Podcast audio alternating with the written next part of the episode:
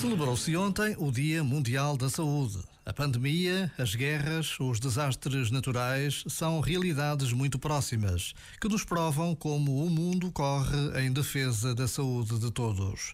É o que testemunhamos na forma heroica com que se procuram vidas debaixo dos escombros de casas bombardeadas, ou como se cuidam recém-nascidos em enfermarias improvisadas como se luta por uma vacina ou um aparelho capaz de salvar quem não consegue respirar.